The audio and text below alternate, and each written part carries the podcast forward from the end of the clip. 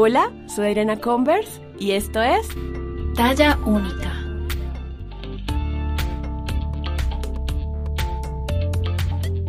Bienvenidas, bienvenidos y bienvenides a un nuevo episodio de Talla Única. Mi nombre es Adriana Converse, más conocida en redes como Fat Pandora, y estoy muy contenta de comenzar este 2023 junto a ustedes después de un merecido descanso. Y que mejor con un tema que varias amigas, conocidas e incluso oyentes me habían sugerido ya desde hace un tiempo, y es el BPH una enfermedad de transmisión sexual a la que le tenemos bastante miedo por todas las implicaciones que pueden pasar en un futuro. Si algo he aprendido en estos 35 años de experiencia es que nos da mucho miedo hablar de temas que sabemos que nos pueden tocar, ¿no? Así que qué mejor que este espacio, como lo está ya única, un lugar seguro para hablar de todas las dudas que tenemos, todos los miedos que tenemos, con personas que no nos van a juzgar y que tienen todo el conocimiento del caso. Para hoy invité a mi ginecóloga, la doctora Laura Gil, una mujer increíble, una mujer que me ha hecho sentir segura en un lugar tan vulnerable como lo es un consultorio, y una mujer absolutamente generosa con su conocimiento, con una gran vocación en su ejercicio como médica. Así que hablé con ella y no me quiero adelantar más. A continuación mi charla sobre BPH con Laura Gil. Bueno, ya me encuentro con mi invitada de este episodio que además me emociona mucho, mi Doc Lau. Hola Lau. Aquí en confianza esta noche, mi Doc Lau. Oh, hola Adriana, súper feliz de estar acá y sobre todo hablar de este tema que siempre me llegan tantas pacientes súper asustadas o sin información y lo único que necesitan es hablar un ratito. Así es. Bueno, voy a presentarte a nuestra audiencia. La doctora Laura Gil es ginecobstetra egresada de la Universidad Nacional, miembro fundador del Grupo Médico por el Derecho a Decidir y vice-chair del Comité de Aborto Seguro de FIGO. Bueno, yo tengo que decir algo y es mi ginecóloga personal, es una persona que pues conocí porque llegué a ella gracias a amigas que, que pues, te recomendaron y yo iba muy prevenida porque había tenido experiencias horribles con, otros ginecólogos, tú sabes, la gordofobia médica, y me encontré un lugar seguro. Y lo valoro y lo aprecio muchísimo, Lau, de verdad me siento muy agradecida por la manera en cómo me recibiste y todos los temas que pudimos hablar en ese momento. Y por eso es que siento que este episodio de un tema que, como hablabas, tan, tan tabú, tan difícil para muchas mujeres, pues qué mejor que tú para, para hacerlo. Gracias por decirme eso. Ese es el regalo más bonito que uno recibe cuando es médica. Que las pacientes estén felices.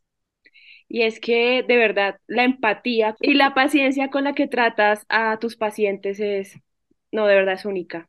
Qué lástima que sean poquitos, ¿no? que no sea la mayoría, sino poquitos, pero bueno, eres muy especial y, yo me siento muy agradecida de, de que la vida y mis amigas nos hayan encontrado. Doc, entrando en materia, así, al grano. ¿Qué es BPH? y, por qué le tenemos tanto miedo a la palabra o como, como una sentencia, pues? Bueno, BPH significa virus del papiloma humano. Primero porque es un virus, segundo porque causa lesiones papilomatosas, por eso se llama papiloma y papilomatosas quiere decir como deditos pequeñitos, que es lo que conocemos como verrugas. Y humano porque pues hay también de animales, entonces e, este es el de los humanos. Porque tiene tanto susto esa palabra? ¿Por qué nos, nos preocupa tanto? Por dos razones. Una es porque está asociada al cáncer. No todos los virus del papiloma humano pueden producir cáncer, pero algunos sí. De hecho, todos los cánceres del cuello del útero están causados por el virus del papiloma humano. Y otra, muy importante, es porque son virus que en estos casos de cáncer de cuello uterino se transmite por vía sexual. Y tú sabes que hay mucho estigma alrededor de las enfermedades de transmisión sexual, porque pensamos que solo son propias de personas que han sido, como dicen, promiscuas. Pero esto es básicamente estigma y por eso le tenemos tanto miedo al tema. A mí me pasaba antes de llegar a tu consultorio que tenemos como una creencia como que si no nos hacemos esos exámenes o no pensamos en eso, no nos va a pasar, ¿no? Como que, ah, no, a mí eso no me va a pasar nunca, ¿para qué me, para qué me hago el examen, etcétera? Y te acuerdas todo el miedo que yo tenía y te decía, Doc, de verdad. Y tú me tranquilizaste, dijiste, no, o sea, hagámoslo y lo hicimos y bueno, afortunadamente todo salió divinamente. Pero bueno, ya dices que es el estigma, pero también es como el miedo a, la desinformación que hay alrededor de, del BPH, ¿no? Como, a ver, siempre hemos escuchado de cáncer de mama y que sí, el autoexamen y, como que el cáncer de mama es, es muy rosa, pero cuando hay BPH sí hay ese juicio ahí hacia la mujer, ¿no? Claro, conlleva una vergüenza, por así decirlo, porque primero está en la zona genita- genital y segundo, implica que tuviste relaciones sexuales con alguien que tenía el virus. Entonces, inmediatamente lo que pasa, como con cualquier otra enfermedad de transmisión sexual, es que piensan que has tenido muchas parejas sexuales o más de las que una persona podría considerar muchas o pocas, que eso también viene a ser algo totalmente subjetivo, o sea, quién dice cuántas son muchas y cuántas son pocas. De hecho, hay personas que solo han tenido relaciones sexuales con otra persona en su vida y pueda que esa persona haya tenido solo con otra persona en su vida y ya, eso es suficiente para tener una enfermedad de transmisión sexual. Entonces, sí, mucha gente le tiene tanto miedo, no solo por el estigma de la enfermedad de transmisión sexual, sino por otra cosa importantísima, Adriana, y es que hay muchas personas que son monógamas y tienen miedo que al enterarse de tener una infección de transmisión sexual tengan que enfrentar la realidad de alguna infidelidad, porque la gente también relaciona las enfermedades de transmisión sexual con infidelidad y no necesariamente es así.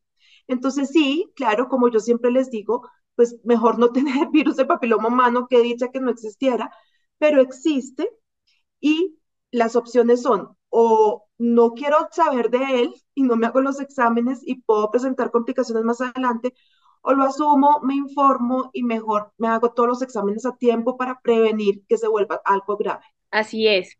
De hecho, tengo amigas que lo que tú dices, no han sido promiscuas, han estado, bueno, igual, así fueran promiscuas, es que no pasa, no tiene nada que ver. Y, y tienen BPH y, y, se, es como un tema muy, no tabú porque lo hablan, pero como un poco doloroso también por el engaño, porque si sienten que estas personas pudieron haberles dicho, Doc, y bueno, listo, digamos la persona recibe, ¿quiénes están más en riesgo? Primero esa pregunta, ¿quiénes están más en riesgo en poder contraer BPH? Bueno, el inicio más temprano de las relaciones sexuales aumenta el riesgo de transmisión de BPH por una, por una cuestión simplemente estadística. Entre más temprano te hayas expuesto, pues más posibilidades hay de que eh, tengas la infección. También están en mayor riesgo las personas que no usan condón, así tengan una sola pareja. Y hoy en día un nuevo factor de riesgo sería las personas que no se han vacunado. Este factor de riesgo, digamos que es nuevo porque la vacuna es relativamente nueva. Cuando yo estudié ni siquiera existía, entonces eso no era un factor de riesgo, pero hoy en día sí es un factor de riesgo no haberse vacunado. Ahora que mencionas el tema, hace un par de semanas pregunté en Twitter, porque yo uso Twitter como urna virtual, pregunté sobre la vacuna, que de hecho también te pregunté a ti, porque es algo que me interesa, digamos, ya descarté, no tengo VPH, etcétera, qué chévere poderme vacunar, tenía la idea de que era para gente muy joven, como que yo ya había pasado por ahí, pero tú me dijiste, no, todavía puedes.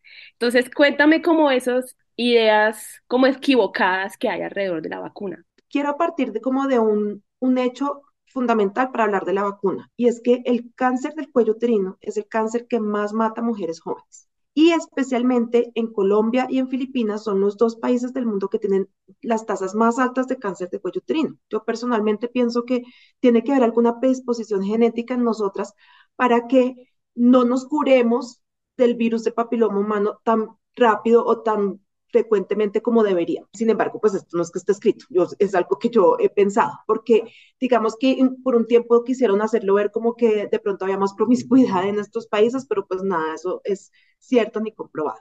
Entonces, frente a eso, pues empezaron a trabajar en la vacuna porque se dieron cuenta, o se, se descubrió hace muchos años, que el principal causante o el factor determinante para desarrollar cáncer del cuello del útero es tener el virus del papiloma. Entonces, desarrollar esta vacuna, una de las científicas era colombiana, eso fue un orgullo grandísimo para el país porque esta vacuna fue un avance grandísimo, esta vacuna va a prevenir miles y miles de muertes además de mujeres jóvenes. Cuando yo estudié ginecología era súper triste pasar por oncología porque cuando uno estudia ginecología pues todo es lindo, todo es bebés, todo es, bueno, de pronto enfermedades ginecológicas, pero que se curan fácil, o hasta con una cirugía pronto, pero cuando uno llega a la parte de oncología es súper triste porque es las primeras veces en, toda la carrera que nos ve morir personas. y muchas de ellas eran por cáncer del cuello uterino, especialmente las más jóvenes.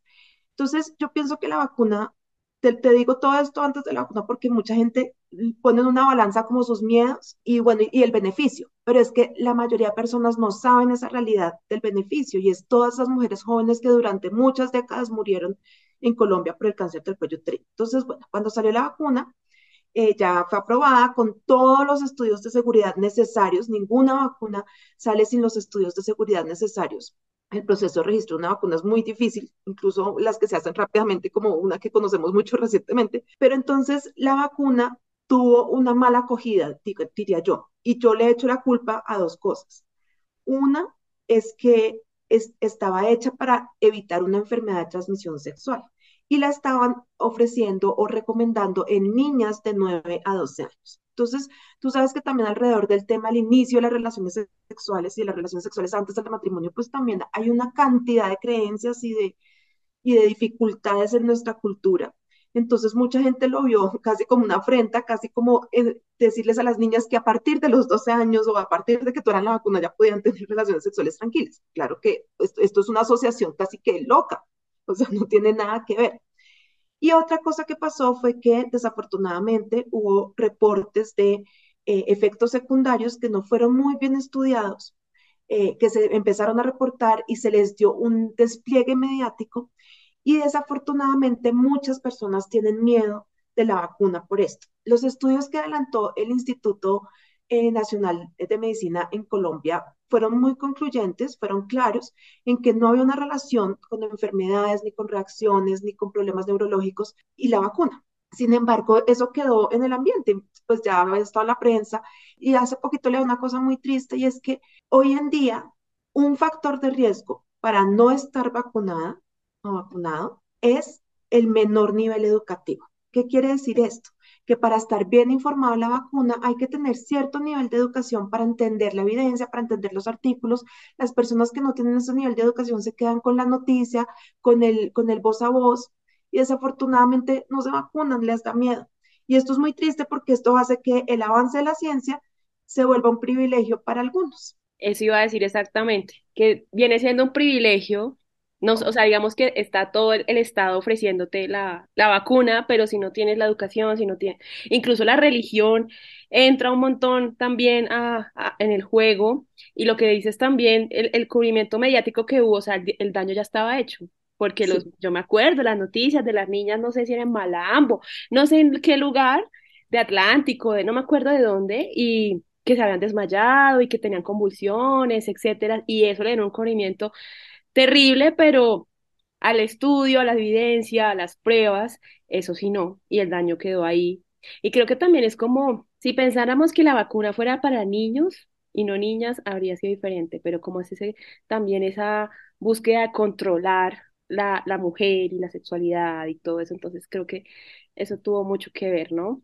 Y sí, se dio ese matiz desafortunadamente y yo pienso que pues fue una decisión de salud pública y económica básicamente porque pues se ahorraba la mitad de la plata, o se ahorraba no quiero decir, quiero decir, pues podían invertir la mitad de la plata con unos resultados muy buenos y pues también hubieran podido vacunar a los niños, pero el mayor beneficio se va al vacunar a las niñas, digamos en salud pública, no a nivel individual. Entonces yo creo que fue una decisión económica que terminó teniendo repercusiones culturales y pues sociales y, fue que se estigmatizó y se, y se dirigió directamente el foco hacia la sexualidad de las niñas y las mujeres. Algo esperanzador para mí fue cuando en Twitter pues pregunté que alguna le había dado síntomas la vacuna y muchas mujeres me respondieron que no, entonces, y que se habían vacunado, entonces dije, ok, qué bueno que sean muchas las que estén ya vacunadas, pero lo que tú dices, son mujeres que tienen acceso a Internet, que tienen educación, que tienen cierto privilegio, o sea, las niñas de territorios, pues no, habitantes de la calle tampoco, en fin, pero bueno. Bueno, Doc, ahora, digamos, ya pasando el tema de recibir el diagnóstico, pucha, ya, tengo BPH. ¿Qué pasa? ¿Qué hace? ¿Qué, qué sigue? Primero, no entrar en pánico. O sea, yo veo mujeres sufriendo tanto, tanto por el diagnóstico, porque desafortunadamente a veces en el sistema de salud no hay tiempo para conversar sobre eso y simplemente les entiendes virus de papiloma, es un virus de transmisión sexual y te puede dar cáncer, punto. Pues claro, cualquiera sale corriendo desesperado. Entonces, primer punto, la infección por el virus del papiloma humano es muy frecuente. Si pudiéramos hacerle un examen que detectara, ah, pues que existe, pero no se hace en la clínica, pero que detectara si alguna vez en tu vida has estado expuesta al virus del papiloma humano o has contraído el virus del papiloma humano y te la hacen por ahí cuando ya tienes unos 60 años, la gran mayoría de las mujeres han adquirido el virus en algún momento, alguno de los tipos de virus, porque hay muchos tipos. Eh, entonces, no te está pasando solo a ti, o sea, no te pasó y estás por allá como una paria de la sociedad. No, la gran mayoría de mujeres en algún momento de su vida adquieren el virus de papiloma. Segundo punto importante, ya lo tienes. Lo más probable es que te cures. Lo más probable en términos de números es el del 90 al 95% de las mujeres que adquieren un virus del papiloma humano se curan en el término de uno a dos años. Entonces, esto es buenísimo. O sea, de hecho, hay infecciones virales que nos preocupan menos y que no se curan nunca.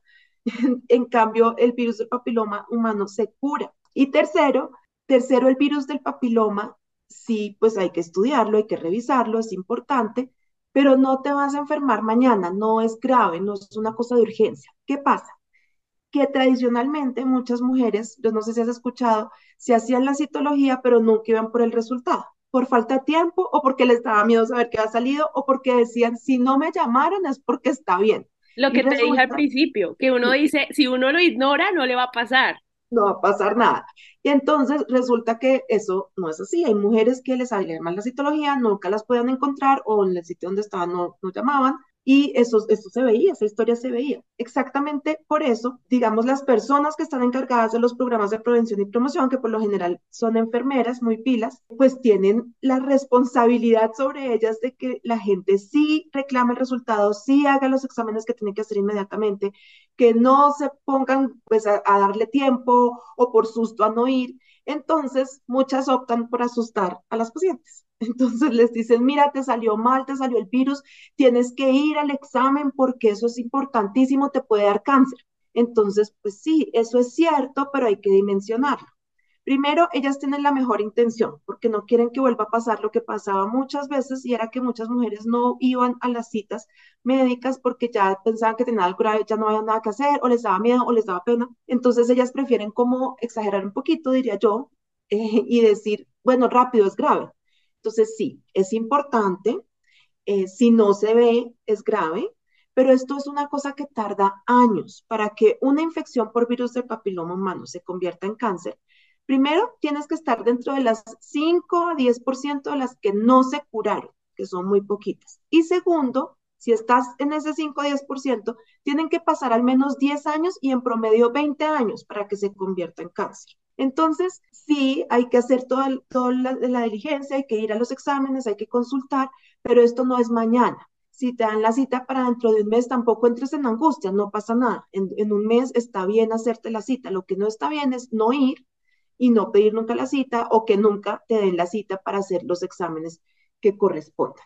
Y cuarto, piensa que afortunadamente te diste cuenta. El problema del virus del papiloma es tenerlo y no darse cuenta porque en, esos son los casos en los que pues no te das cuenta que lo tienes, de pronto estás dentro del 5% que no se cura, avanza, hace lesiones que no son cáncer, son simplemente que predisponen a cáncer, no te das cuenta porque no sabías que tenías el virus y ahí sí llegas a cáncer.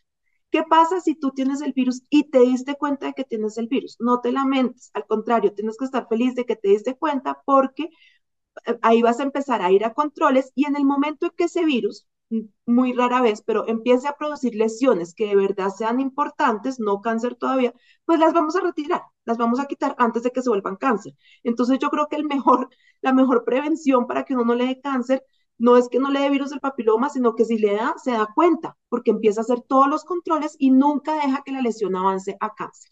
Bueno, tú hablas mucho de, de darnos cuenta, ¿no? ¿Cómo? ¿Qué señales? ¿Qué síntomas? Porque hay muchos, ¿no? Tú decías que hay muchos virus de papiloma y hay, desafortunadamente hay un gran desconocimiento de la propio de uno sobre su, su, propia anatomía. ¿Cuáles son esas señales que debemos tener en cuenta como estar monitoreando? Pues? Pues mira, yo siempre le hago editorial a todas las preguntas. Y mi editorial aquí es a nosotros también con la mejor intención, pero cuando nos enseñan educación sexual en los colegios, nos hicieron un daño, porque nos, nos dijeron que las enfermedades de transmisión sexual e, eran unas cosas horribles y nos mostraban fotos con unos coliflores horrorosos, con úlceras, con heridas. De la palabra chancro. Que chancro, la, la, úlcera asquerosa levantada como un volcán.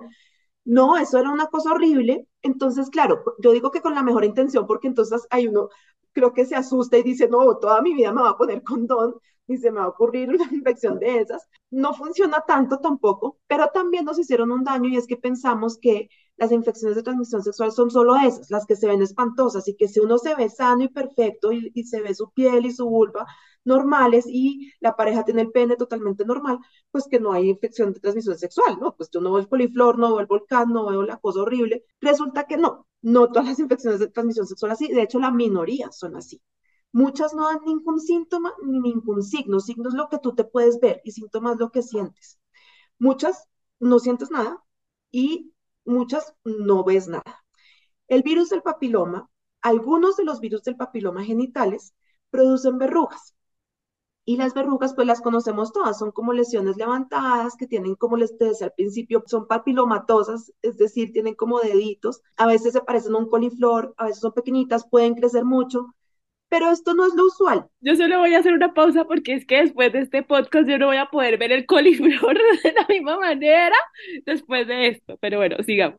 Nosotros las ginecólogas tenemos que seguirlo viendo toda la vida. Bueno, entonces, no, el virus del papiloma humano no, por lo general, no te da ninguna, ninguna lesión externa. Si tienes condilomas, que son los mismos papilomas, las mismas verrugas genitales, pues sí se ven, se ven como unas verruguitas. Pero de hecho, los virus del papiloma que producen más verrugas son de bajo riesgo, no son los que son llamados de alto riesgo, que son los que se relacionan con cáncer. Esos son más que todos los tipos 6 y 11 que se relacionan más con las verrugas genitales y que no son de alto riesgo, es decir, no se han asociado con lesiones cancerosas. Entonces, a esas enfermedades que no dan síntomas, que no dan signos, excepto cuando ya están avanzadas, es decir, cuando ya se volvió un cáncer, la ciencia les ha buscado en, exámenes de tamizaje. Tamizaje quiere decir que tú le aplicas una prueba a toda la población sana o, o que no sabe que está enferma y buscas quiénes podrían tenerla.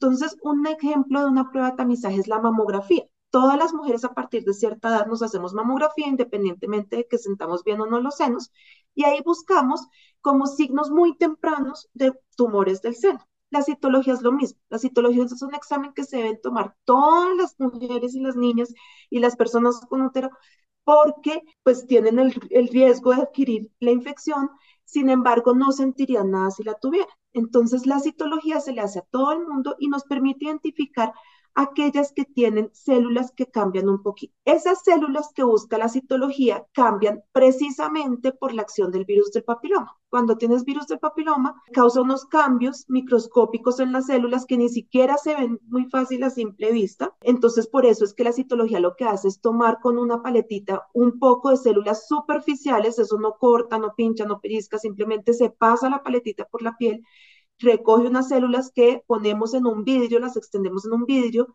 es usado en laboratorio, lo colorean con tinturas y lo miran al microscopio. Y pueden ver las células. Y ahí se busca si está el virus. Hasta ahí, si alguien tiene células transformadas, lo más probable es que no haya sentido absolutamente nada en su vida. Hoy en día ha cambiado un poquito el esquema. Yo creo que la mayoría de personas están acostumbradas a que se toman la citología todos los años durante toda la vida, desde como los 18 años. Eso ha cambiado un poquito. La citología ahora se debe tomar desde los 21 años, cada año durante tres años. Si llevas tres normales seguidas cada año, puedes pasar a cada tres años y cuando cumples 30 años se toma la citología otra vez más una prueba del virus del papiloma. Se toma exactamente igual, se toma con un cepillito igual que la citología, se siente exactamente lo mismo, de pronto tres segundos más te toma examen y en ese examen miran si tienes evidencia de que el virus está viviendo ahí. La citología es como una prueba indirecta, es como al microscopio ver los daños que podría haber causado el virus. La prueba del virus del papiloma sí te dice exactamente si hay genes del virus del papiloma. Eso quiere decir, si tienes esos genes, están ahí, está ahí el virus del papiloma. Si tanto la citología como el virus del, como la prueba del virus del papiloma están negativas, puedes seguir de ahí en adelante cada cinco años con las dos pruebas y la última a los 65 años. Por encima de los 65 años, si tienes una citología normal y una prueba del virus del papiloma negativa, la posibilidad de cáncer de cuello uterino es cero. Entonces, pues digamos, casi cero. ¿Por qué? ¿Por qué se baja tanto? Porque la gran mayoría de mujeres a los 65 años ya han adquirido los virus que iban a adquirir, ya han hecho anticuerpos para los virus que iban a necesitar anticuerpos, entonces es muy, muy poco frecuente. Además, una de las razones por las que el, el cuello se infecta fácilmente del virus es porque cuando estamos en edad fértil y produciendo todas nuestras hormonas, están un poco más expuestas unas células que son más sensibles del cuello uterino. Cuando llega la menopausia, esas células empiezan como a esconder un poquito y a introducirse en el canal y disminuye la posibilidad de, infecciones. Entonces hay muchos factores y también por la simple epidemiología, ver una mujer que después que a los 65 años no tuviera virus del papiloma humano, tuviera citología normal y después aparezca con un cáncer de cervix es absolutamente raro. Muchas de estas decisiones de cómo hacer los exámenes se toman con base en la epidemiología, es decir, en tu revisar las poblaciones, ver las edades y darte cuenta que con esos dos factores, o sea, ser más, tener más de 65 años y una prueba negativa, la posibilidad de cáncer es tan baja que no vale la pena, no es costo efectivo seguir yendo a citología, especialmente cuando después de los 65 se puede volver bastante molesta la citología, pues por los cambios normales que causa la menopausia en la vagina. No, lo que estoy aquí bombardeada de conocimiento. No, he aprendido mucho, de verdad. O sea que tú, tú me hiciste mi citología en diciembre o noviembre, me acuerdo. Y la prueba salió negativa, tengo 35, o sea que hasta los 40. Hasta los 40. O sea, me olvido. Ah, no, mentira, yo no creo que sea capaz de olvidarme. Pero, Fíjate que eres no, no me siento tranquila haciéndolo cada cinco años. Y yo les digo, tranquila, pues te la haces cada año, no pasa nada, la citología no, no hace ningún daño yo me siento tranquila haciéndola cada cinco años, pero si alguien quiere hacérsela más, pues está bien, no pasa nada. Pero sí, muchas, para muchas mujeres es molesto, también significa costos, porque no es el costo simplemente para el sistema de salud, sino que tú tienes que ir al médico, tienes que faltar al trabajo una cantidad de cosas que no son necesarias. Entonces, si tú sientes que te la quieres tomar cada año, está bien. Y me parece importante, cuando me dicen eso, yo les digo, te voy a explicar por qué es cada cinco años. Imagínate el peor escenario. Hoy te salió la prueba negativa del virus del papiloma, quedas tranquila. Y el peor escenario es que mañana adquieres el virus del papiloma.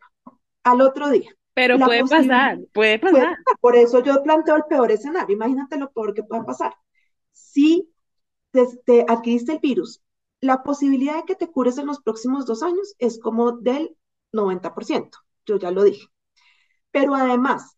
Pero tengo ahí una pregunta, ¿que te cures pero sola, o sea, como que el cuerpo solo se cura. Sola, sí. Ahorita ah, vamos a hablar de la curación del virus del papiloma. Entonces, la posibilidad de que te cures solita sin hacerte absolutamente nada es del 90-95%.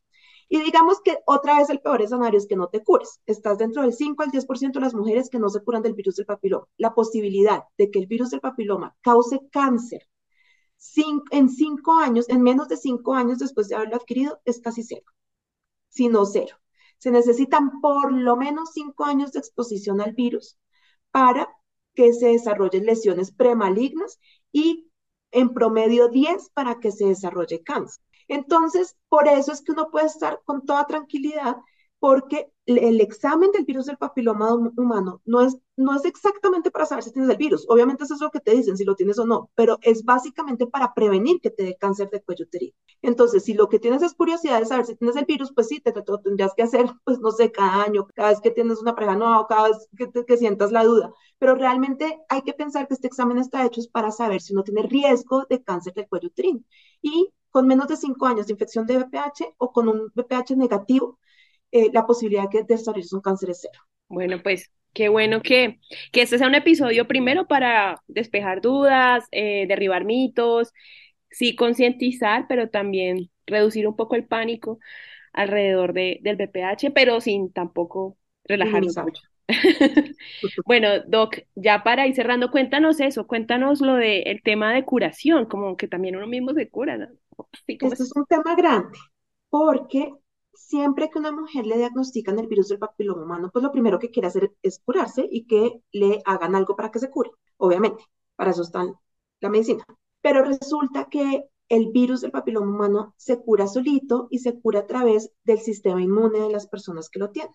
El sistema inmune consiste en células que atacan células que son que están mal o que están infectadas o directamente a los virus o a las bacterias y también se compone de anticuerpos, es decir, sustancias que producimos nosotros que lo que hacen es destruir, o sea, como marcar y destruir células o bacterias o virus que no queremos tener en nuestro cuerpo. El virus del papiloma humano se cura solito sin necesidad de ningún tratamiento en la gran mayoría de los casos. Pero muchas personas dicen, no, yo quiero como curarme antes, o sea, no quiero esperar dos años a ver si me curo, deme un antiviral, deme un antibiótico, deme una, una crema, quémeme, hágame algo. Todos los estudios que hacen tratamientos, porque hay tratamientos, por ejemplo, se puede quemar el cuello con un ácido, eh, se, puede, se puede quemar, se puede, se puede congelar, también pues quemar mediante congelación, por decirlo así. bueno, hay muchas sustancias que lo que hacen es una ablación de la piel, no matan el virus, sino que destruyen la piel superficial para que crezca una nueva piel, como por ejemplo cuando te haces un peeling en la cara. Esto es un peeling pues más fuerte en el cuello del útero y se caen esas células y pues la esperanza es que las nuevas células pues no se infecten con el virus y que ya el virus se vaya yendo, cada vez haya menos células con el virus. Todos los estudios que evalúan la eficacia de esas terapias pues muestran que sí son eficaces, pero que da la misma tratarse o no tratarse igual, la mayoría se curan a los dos años. Y que si te curaste en un poquito menos de tiempo, pues tampoco redujiste tu riesgo de, cáncer de cuello uterino más que si te hubieras curado espontáneamente.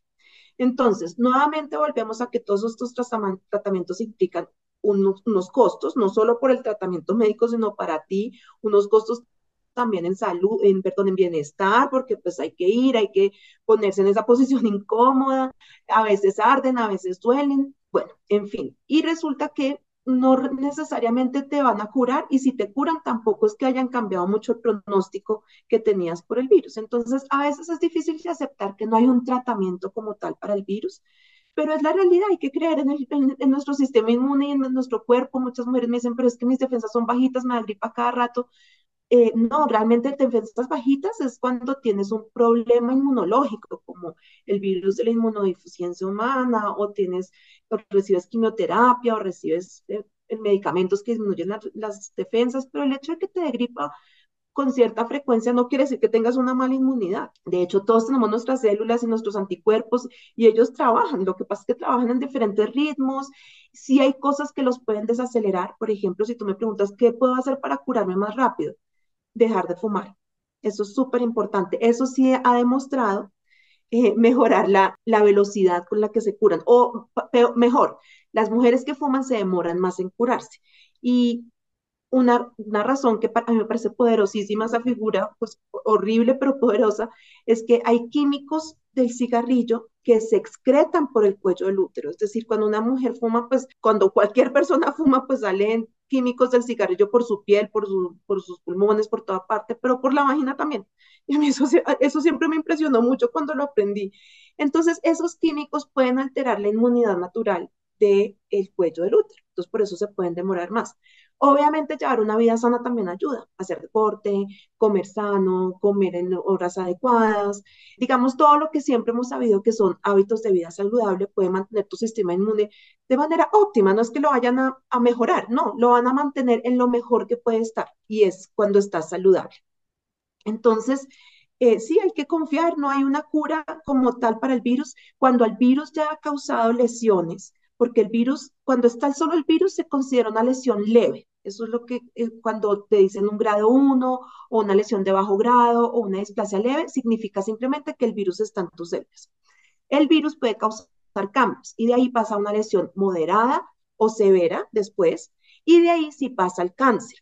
Cuando las lesiones son moderadas o severas, sí necesitan tratamiento, porque ya no estamos hablando solo de la infección por el virus, sino de la infección con una lesión. Y esas lesiones pues tienen diferentes tratamientos, también a veces ablativos, a veces de retirarlos, o sea, quitar el pedacito, a veces quitar un pedacito completo de cuello de útero, a veces toca sacar el útero, digamos que dependiendo de la lesión, de la edad, de las, de las circunstancias, de la persona, pues pueden ser diferentes tratamientos. Entonces, es súper importante que entendamos que el virus solito no tiene tratamiento, pues porque no necesita.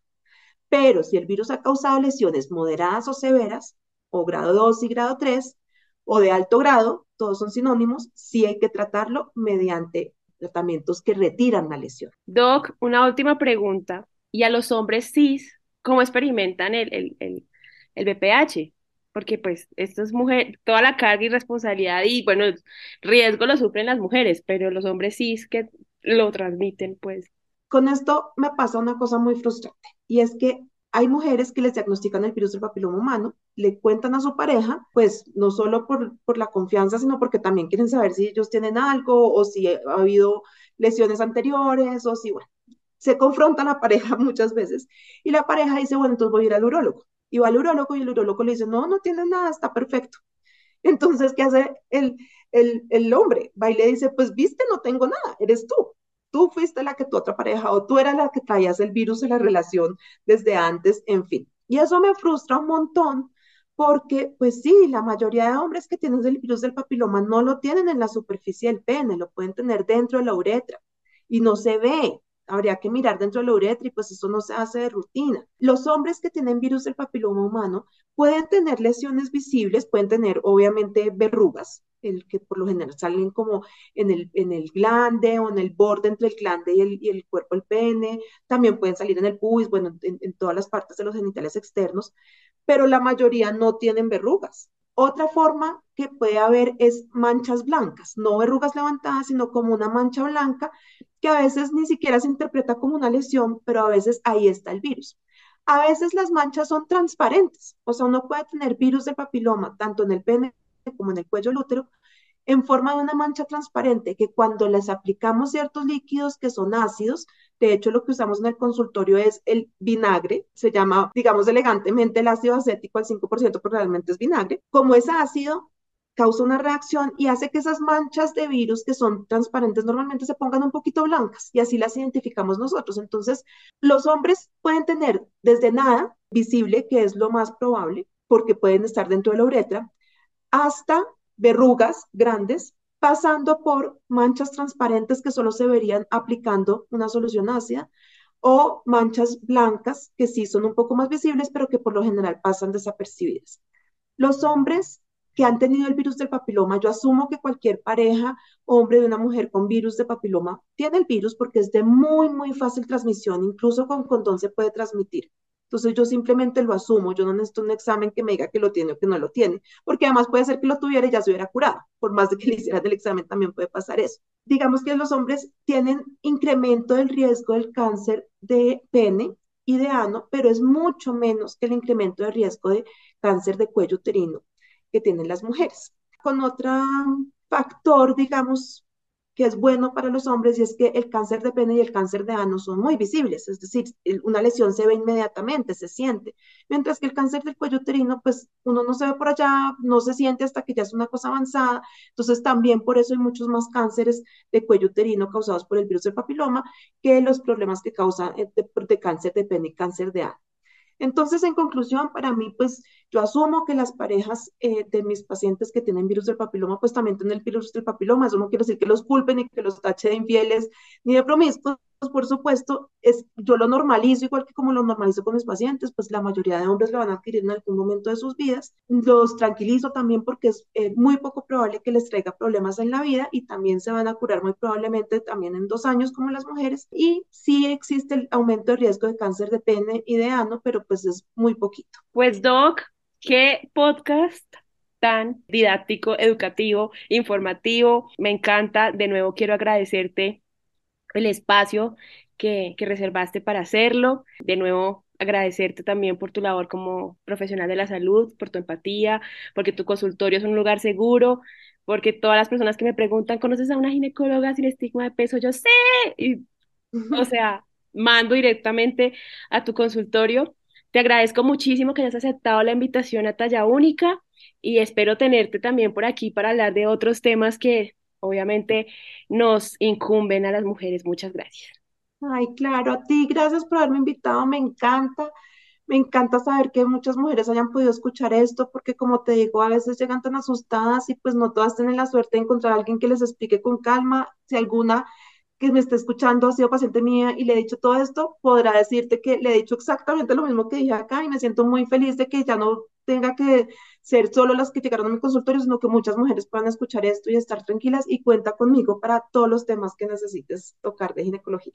Gracias, mi doc. Y bueno, aquí las puertas abiertas de Talla Única. Gracias. Hoy me siento muy feliz de haber grabado este episodio. Estoy ya en estos momentos grabando el cierre. Ya hace unos días grabamos esta conversación con la doctora Laura y me siento muy feliz y muy plena de saber de que esta información va a llegar a muchas mujeres que seguro lo necesitan y que no se han atrevido a preguntar o tienen en su cabeza muchos miedos que creo que la doctora Laura hoy nos ayudó a disipar. Así que las invito a compartirlo también con otras mujeres para que esta información tenga un alcance mayor. Y de nuevo, todos mis agradecimientos por el apoyo el año pasado a Talla Única, tanto aquí en el podcast como en las redes sociales, como en Instagram, en arroba somos. Recuerden que más que un podcast, somos una comunidad y un lugar seguro a donde podemos ir cuando no nos sentimos bien, cuando queremos saber cosas que tal vez no nos atrevemos a preguntar. Y bueno, bienvenido sea este año y los episodios e invitadas invitados e invitadas que están por venir. Un abrazo y gracias de nuevo por apoyar a Talla Única.